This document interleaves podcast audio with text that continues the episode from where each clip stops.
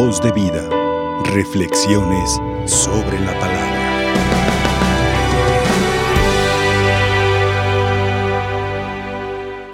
Hoy voy a hablar un poco de la Virgen María y del papel que jugó la Virgen María en la vida de Jesús.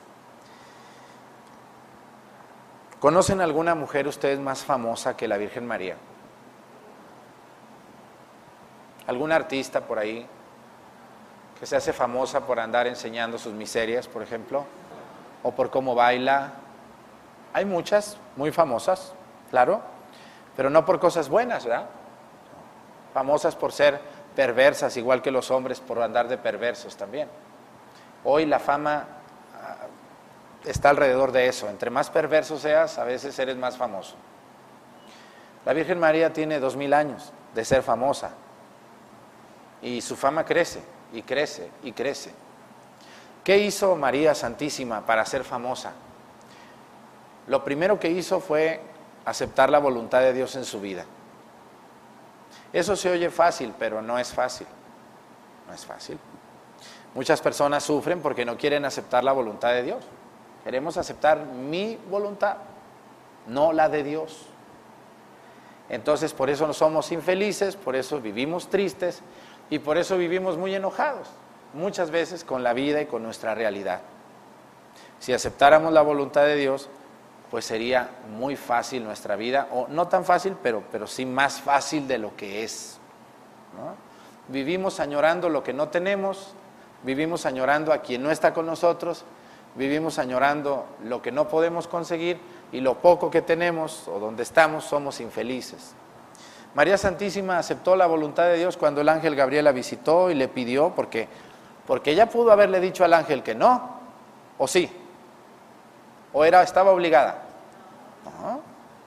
Ella le pudo haber dicho, no, no acepto porque no me creo capaz. Pero ella le dijo, hágase en mí como tú dices, hágase en mí según tu palabra. Entonces, desde ahí empieza el misterio de María Santísima. Claro que empezó desde, desde el vientre de su madre, de Señora Santana, porque Dios la tenía predestinada, pero siempre Dios respetó la libertad de ella.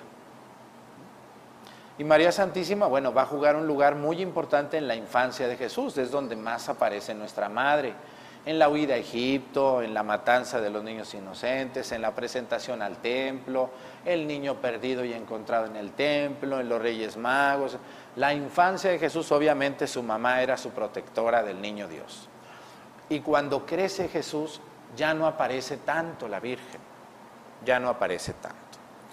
Jesús, después de los 12 años, en los evangelios guardan silencio, no sabemos nada a ciencia cierta de la vida de Jesús durante 18 años. Desde los 12 que se pierde en el templo, no sabemos nada hasta el bautismo de Jesús, que sucede a los 30 años. ¿Por qué no sabemos nada? Pues porque a lo mejor no había nada importante que decir. Un muchacho como ustedes o yo que creció en su hogar, que trabajaba, que paseaba, que jugaba, como era la vida de Jesús. Por eso los evangelistas dijeron, bueno, pues esa parte de la vida de nuestro Señor es una vida muy privada, no la vamos a poner en los evangelios y bueno, no sabemos nada de él, de él, nada. A ciencia cierta, nada. Pero no se preocupen, lo importante no es saber la vida de Jesús, lo importante es hacer lo que nos dijo, no andar nomás sabiendo, porque mucha gente nomás quiere saber, pero no para hacerlo, nomás por curiosos. No es así la vida de muchas personas hoy en día. Queremos saber la vida ajena, no para ayudar, sino nomás por morbosos que somos. Bueno, pero ese es otro tema. Quiero decirles que a los 30 años Jesús es bautizado y no aparece la Virgen María en su bautismo. Ni aparece cuando Jesús se va de Nazaret. Según los evangelios dice que, que Jesús dejó de vivir en Nazaret y se fue y se estableció en un pueblito llamado Cafarnaúm, de donde era originario San Pedro y San Andrés y ahí se va a establecer y desde ahí se va a desplazar, que va a ir a Jericó, que va a ir a, Tiro, que va a ir a Sidón, que va a ir a Bethsaida, que va a ir a Jerusalén, que va a ir acá, pero desde Cafarnaúm va a ser como desde donde él, él se estableció, ya siendo adulto. ¿Dónde reaparece la Virgen María? ¿Dónde vuelve a aparecer? ¿Alguien se acuerda? A ver, díganme la escena donde Jesús vuelve a ver a su mamá. ¿Dónde aparece la Virgen en los evangelios? ¿Eh? En las bodas de Caná aparece su mamá, exactamente. Ahí reaparece la Virgen, ¿no? Fueron invitados María y, María y Jesús. Y luego desaparece la Virgen y vuelve a aparecer en dónde? ¿Alguien se acuerda? Ya no aparece mucho la Virgen. ¿En dónde más? Algo así, cuando va a buscarlo y le dicen, le dicen que está fuera su madre y sus hermanos, ahí aparece la Virgen. Y luego otra escena importante, en a los pies de la cruz, ahí es la última vez, pero antes. En la última cena no aparece, pero seguramente estaba. Porque, ¿quiénes son las que sirven mujeres en una fiesta? Hoy contratan meseros, pero, pero, pero en aquellos tiempos las mujeres eran las buenas, siguen siendo las buenas para la cocina. Así es, seguramente ahí estaba la Virgen, aunque no aparece. Acuérdense que la Biblia se escribió en una cultura 100% machista, donde las mujeres eran cero a la izquierda, por desgracia se los digo, pero era la cultura, era la cultura. ¿no? Si hoy hay machismo, pues imagínense hace dos mil años, entonces era terrible, pero así se escribió. Entonces las mujeres no eran importantes, no eran importantes. Hoy, gracias a Dios, ya lo son, muy importantes. Bueno, la otra escena donde aparece la Virgen María es cuando Jesús lleva la cruz.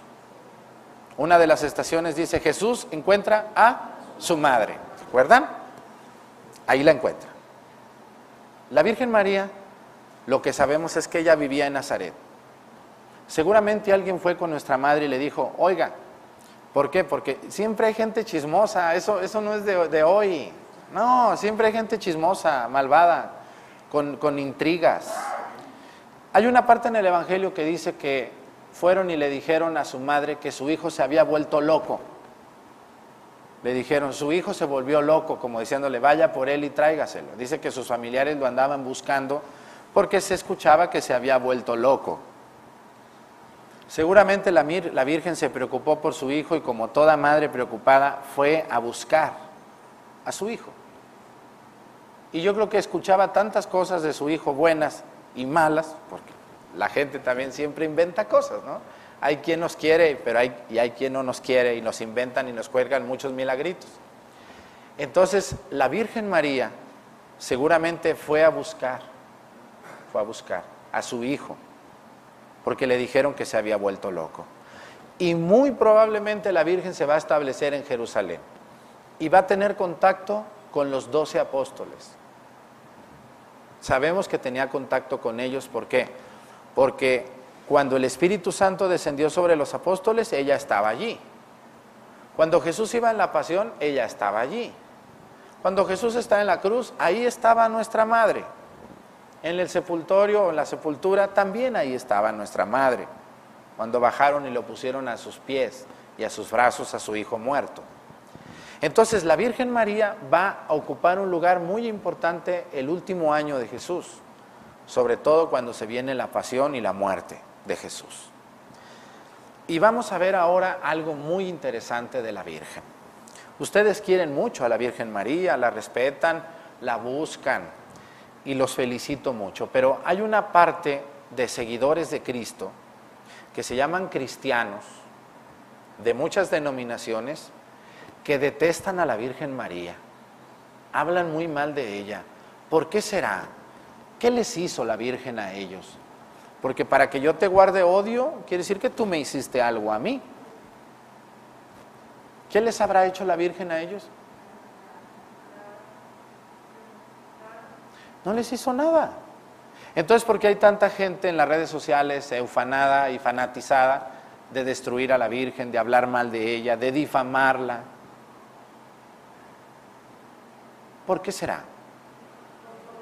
por soberbia, pero hay algo más fuerte, por ignorancia, por fanatismo. El fanático es aquel que se transforma y se trastorna por algo.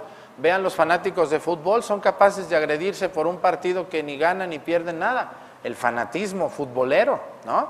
el fanatismo de los partidos políticos. Vean ustedes en los mítines la gente atarantada gritándole al candidato y a la candidata como si fueran dioses y, se, se pelean entre familias y se odian y se agreden. por alguien que ni se acuerda de ellos. El fanatismo político, ¿sí o no tienen fanáticos políticos en su casa?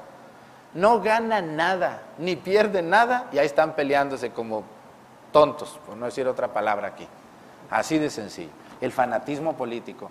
¿Y creen que hay fanáticos religiosos? ¿Sí o no hay? Sí, y hasta católicos. Uh, yo veo gente que dice que ve al, al, Dios todos los días. Le digo, pues también el diablo se puede vestir, que parece Dios, pero a lo mejor al que ves es al diablo. Ay, qué grosero. No me importa que digas lo que digas, porque eres un fanático. Y el fanático está enfermo. En lo religioso debemos de estar en un equilibrio. Como todo es un equilibrio, debemos de estar apasionados por las cosas de Dios, pero no exagerar. ¿eh? Tan mal es el frío que no va a nada como el fanático que nomás ve cosas donde quiera que ni existen. El fanático está enfermo de las cosas de Dios. Entonces, los fanáticos cristianos se fanatizan contra la Virgen. Les encanta tirarle a la Virgen. Y eso es fanatismo. Y el fanatismo es hijo de la ignorancia. Entonces, ¿qué vamos a hacer? Vamos a ubicar muy bien el lugar de María Santísima. Miren, nuestra Madre Santísima, y aquí es donde yo les quiero demostrar algo. ¿Qué es lo que más critican de la Virgen María? A ver, ¿quién me dice? Díganme por favor el tema favorito contra la Virgen María. Que tuvo más hijos, exactamente. Su virginidad. Su virginidad. Hoy a la gente le cuesta creer mucho que alguien puede mantenerse virgen. ¿Sí? Vivimos en un mundo donde todo es sexo y donde hay gente enferma de sexo. ¿Sí? Así es este mundo loco en el que estamos hoy. Solo tienen ojos perversos y ojos pervertidos para eso. Y están los vaciados de su vida, solo piensan en eso y eso también es una enfermedad mental muy grave, muy grave que mucha gente tiene y no se atiende. Pero la virginidad es algo muy complicado el día de hoy, sí, sí lo es. Por donde voltea uno hay gente con muchas ganas de tener relaciones sexuales. Y si uno no es fuerte, pues uno cae. Estamos en un mundo así, donde no se valora la virginidad de una mujer o de un hombre. Pero, ¿ustedes creen que hay personas vírgenes hoy en día? Claro que las hay, y más mujeres que hombres. Sí las hay. Y si hay mujeres con todas las debilidades humanas que son vírgenes hoy en día y se mantienen, o, se casaron pero ahora son solteras, son viudas y se mantienen, pues imagínense la Virgen María. Hay que analizar muy bien a la Virgen María en ese lado. Nuestra Madre Santísima era la llena de gracia, la llena de Dios. Obviamente Dios la proveyó con esa capacidad para mantenerse virgen el resto de su vida. ¿Ustedes creen que Dios la dejó sola a la Virgen? Claro que no, por eso el ángel le dijo, María, tranquila María, cuando el ángel la ve nerviosa porque le dice, ¿cómo va a ser esto si yo permanezco virgen? ¿Cómo voy a quedar embarazada? Yo no he conocido varón. Y entonces viene esa palabra maravillosa del ángel Gabriel, que yo me acuerdo mucho de mi abuela cuando me dio una oración de eso que decía, la sombra de quién? Del Altísimo te cubrirá. Tranquila María, si te va cubriendo el Altísimo no te va a pasar nada María, tranquilita, no estés nerviosa. Yo me acuerdo mucho de la sombra del Altísimo porque mi abuela me dio cuando yo era niño una oración que decía La sombra de San Pedro. No sé si ustedes la han oído o la han visto. Bueno, yo decía, la sombra de San Pedro. Bueno, hasta que me puse a leer los hechos de los apóstoles, cuando dice que eran tantos los enfermos que había, que la gente ya no más quería que pasara la sombra de los apóstoles. Por eso hay una oración que se llama la sombra de San Pedro, ¿no? Y si fíjense, la sombra de San Pedro curaba a las personas, imagínense la sombra del Altísimo lo que hacía con la Virgen. Una maravilla, nuestra Madre Santísima. Bueno, ¿están aburridos o le seguimos? ¿Eh? Vamos a lo bueno, apenas estamos empezando. ¿ah? Espero, ¿ustedes qué les duele? Están sentados ahí, pues qué. ¿Ah? Entonces, espero que me estén poniendo atención y lo que les digo se lo metan bien en la cabeza y los que están en su casa también. Despierten y amen más a la Virgen y la sepan defender. Yo les estoy diciendo esto para que ustedes tengan argumentos contra esos fanáticos. Hay que saber defender a la Virgen. y poner en su lugar a las personas y decirle, mira, tranquilo, hay que estudiar, compañero, hay que estudiar, no seas tan fanático. Bueno, vamos a lo que sigue. Miren, fíjense nomás lo que, lo que les quiero decir. Nuestra Madre Santísima fue cubierta por la sombra del Altísimo toda su vida. Por eso ella, yo, yo la admiro tanto a nuestra Madre y le pido tanto por mí, por mis pecados, porque son tantos. Y les quiero decir que cuando yo estudio la vida de María Santísima y veo las facetas de la Virgen María, María se expuso a muchos peligros que hoy ninguna mujer se expondría. ¿Qué le hicieron a la Virgen María? Ni un empujón le dieron. Embarazada fue a visitar a su prima Santa Isabel, caminó más de 200 kilómetros. A ver, ustedes embarazadas caminen 200 kilómetros o súbanse un burro. No, no lo hacen. No lo hacen. Se le sale la criatura. Pero nuestra madre fue. ¿Qué le pasó? Nada. Luego se fueron, dicen que iban a pedir posada. Nosotros vemos en, el, en las posadas, vemos el burrito arriba a la Virgen y lo llevamos y, campana sobre campana y todo. Pero cuando vemos de lleno que una mujer embarazada a punto de dar a luz va en un burro, eso es peligrosísimo para una mujer embarazada, ¿o no? No hay amortiguadores, hay un movimiento. ¿Qué le pasó a la Virgen María? Nada. Ella dio a luz normal, naturalmente no había partera, no había quirófano, no, y ella dio a luz en un pesebre lleno ahí de excremento de animales y que vienen por nosotros para matar al niño, vámonos a Egipto recién aliviada la Virgen y ahí va la Virgen, vamos.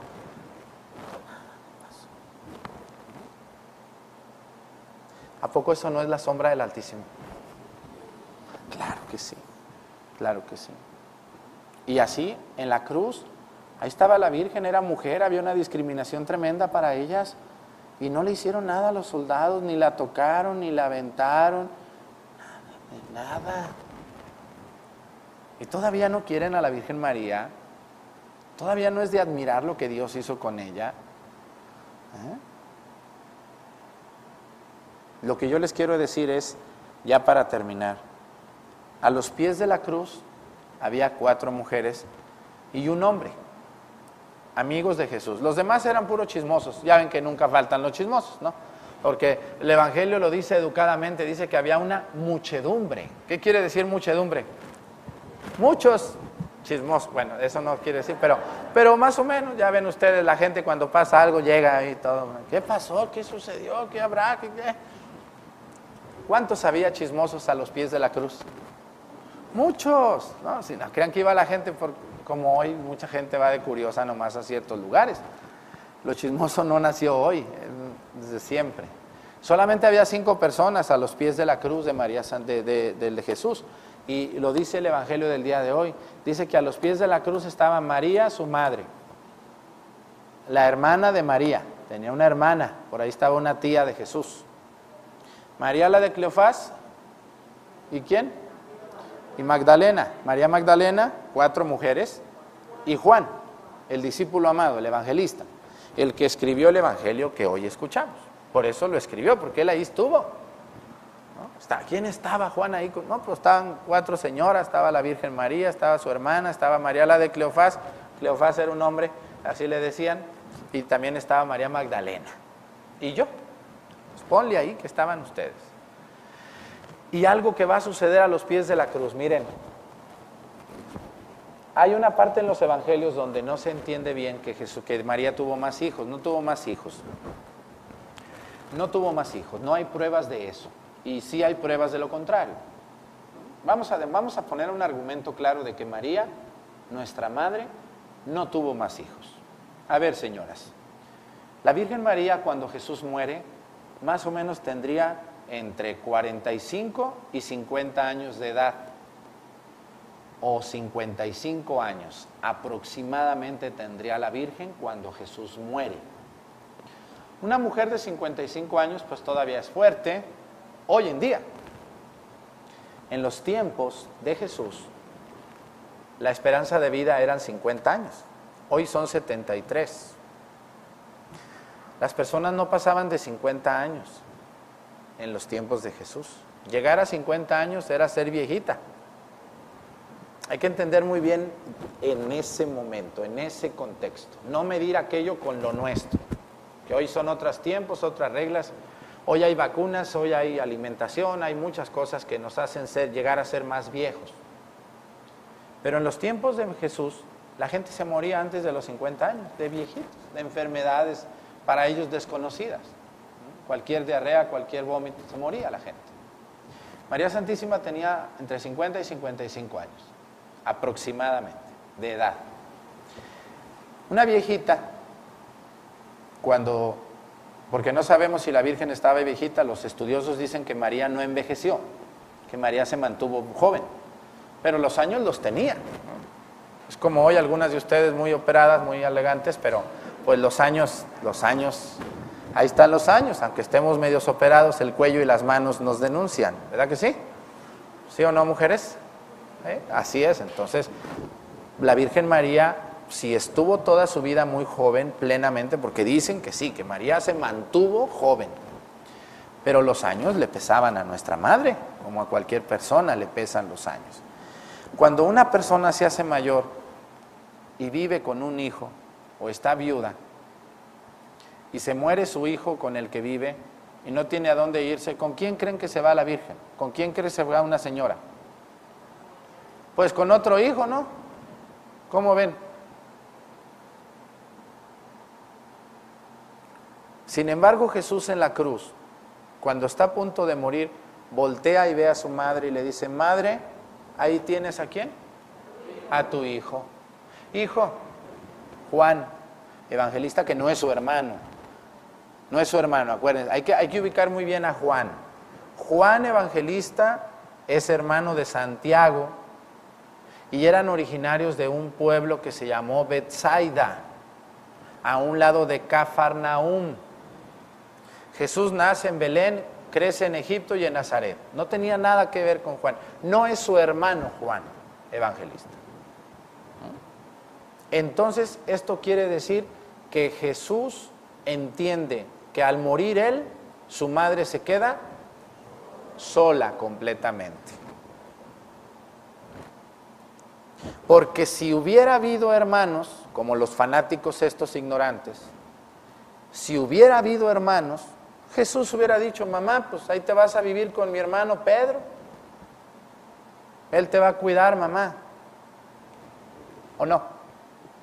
¿O no le hubiera dicho nada? Es mi mamá, me va a morir, pero mi mamá se va a ir con mi hermano.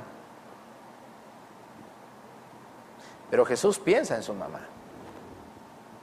Y le dice, madre, ahí tienes a tu hijo, hijo, ahí tienes a tu madre. Y los evangelios nos dan, es, hagan de cuenta que es como esos clavitos que están salidos y da el martillazo así, ¡pum! ¿Qué dice el evangelio? Dice, y desde aquel día, ¿se qué? Se la llevó a vivir con él. ¿Tenía más hermanos la Virgen María? perdón, más hijos. No, Señor, no, no sean tan fanáticos, hermanos, queridísimos, separados, quien sea. También hay católicos atarantados que, que no, pues a lo mejor tú, cállese la boca, por favor. Si no es como usted de perversa. Cada quien piensa y juzga, pues como es, ¿verdad? A veces somos, somos tan perversos, estamos tan enfermos de la mente, que no vivimos una virginidad como debe de ser o una castidad, que pensamos, ay, no, ya poco la Virgen. Es que tú eres el que no te aguantas, tú eres el perverso. Y como tienes tu mente de podrida, crees que todos somos, pero no, el podrido eres tú, con tu mente perversa. No compares a la Virgen María contigo, porque no cabe, pero ni siquiera pensarlo.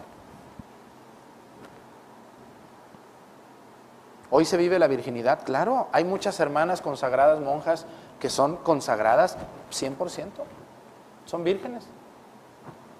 Y también hay sacerdotes que estamos luchando todo el día, para, todos los días, para no caer en esto. Pero dejen, dejen a las monjitas y dejen a nosotros los curas. ¿Ustedes no tuvieron alguna tía que se quedó? ¿Así le dicen? Todos tuvimos tías. Y eran tías maravillosas, ¿o no? Mujeres plenas, sin nombre, que nos quisieron como sus hijos. Y no se quedaron, ¿no? Felicidades, mujeres, felicidades, mujeres las que no tienen hijos, felicidades, las que no se casaron, mis respetos para ustedes.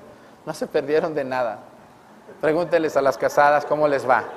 Pregúntenles cómo les va. En algunos casos es terrible su vida. Felicidades a las que se mantienen, se mantuvieron. Ustedes como la Virgen adelante. Vean, todos tenemos alguna tía, alguna prima que no se casó. Y que vive su virginidad de manera tan alegre. Yo me acuerdo, no voy a decir los nombres, pero tengo dos tías por ahí que están consagradas a Dios totalmente y ellas felices de la vida. Veo más acabadas a mis tías casadas ahí todas con el viejo que ya no haya ni... Ay, Dios de mi vida. Entonces, si una tía de nosotros, que ni monjita es, ni estuvo en el seminario como yo, se mantiene, esas mujeres que, mis respetos, imagínense, una mujer tocada por Dios como María Santísima, cubierta por la sombra del Altísimo, ¿a poco nuestra madre no iba a poder? No hay que ser tan perversos. Abran su mente y entiendan y entendamos que la Virgen no es como tú. Para nada. ¿Quieren otra prueba de que María fue virgen y de que no hubo hijos? ¿Entendieron el Evangelio del día de hoy? Si Jesús hubiera sabido que había hijos, no hubiera dicho nada. Y lo más importante, ¿quién de ustedes ya fue a Turquía a pasearse? ¿Alguien fue a ustedes a Turquía? ¿No van a ir? Tanto dinero que tienen ahí, se van a morir y, ¿eh? y algunos ya mero. Ya les he dicho yo eso en otros evangelios. Yo me gusta ir al panteón de mi pueblo a ver todos los ricos ahí muertos. Mira nomás fulano, dueño de esta casa y de aquella. Mira este el que tenía, el que... Me encanta ir al panteón porque ahí se me quita el, gusto por el dinero. Cuando veo tanto muerto millonario, que para nada, para nada, nomás para su familia pensó. Nunca hizo nada para Dios, ni un ramo de flores, ni se paseó, ni daba, ni ayudaba, ni nada.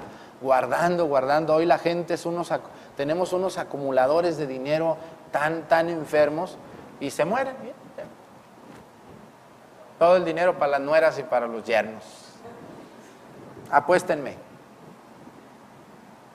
Bueno, cuando yo fui a Turquía, yo creo que vieron en YouTube un video, uno de los, cosas, uno de los lugares por los que yo quisiera Turquía, que más, más, más me encantó y, y ya no son católicos ahí, es Éfeso. Han oído hablar de Éfeso, ¿no?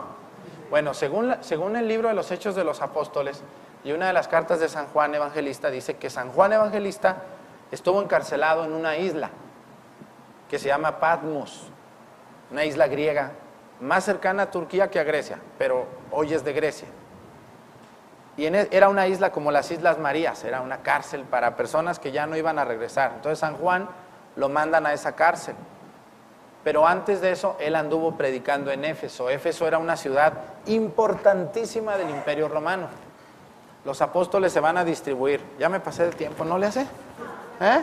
No, no le hace, ¿verdad? Sí aguanta, ahorita, ahorita. Yo creo que están emocionados allá en la casa también viendo la misa. ¿ah? Y si no, pues pueden cambiarle, no nos agüitamos, échenle ganas.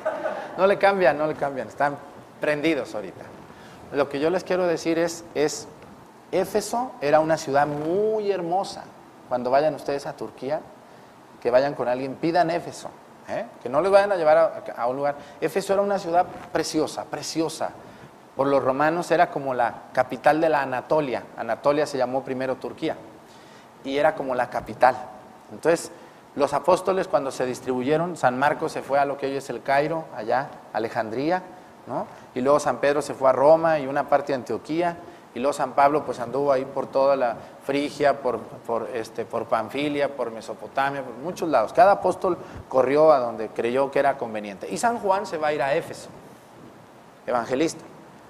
Y ahí en Éfeso, en una orillita, hay una, hay una capilla y un santuario, donde está la casita de la Virgen María.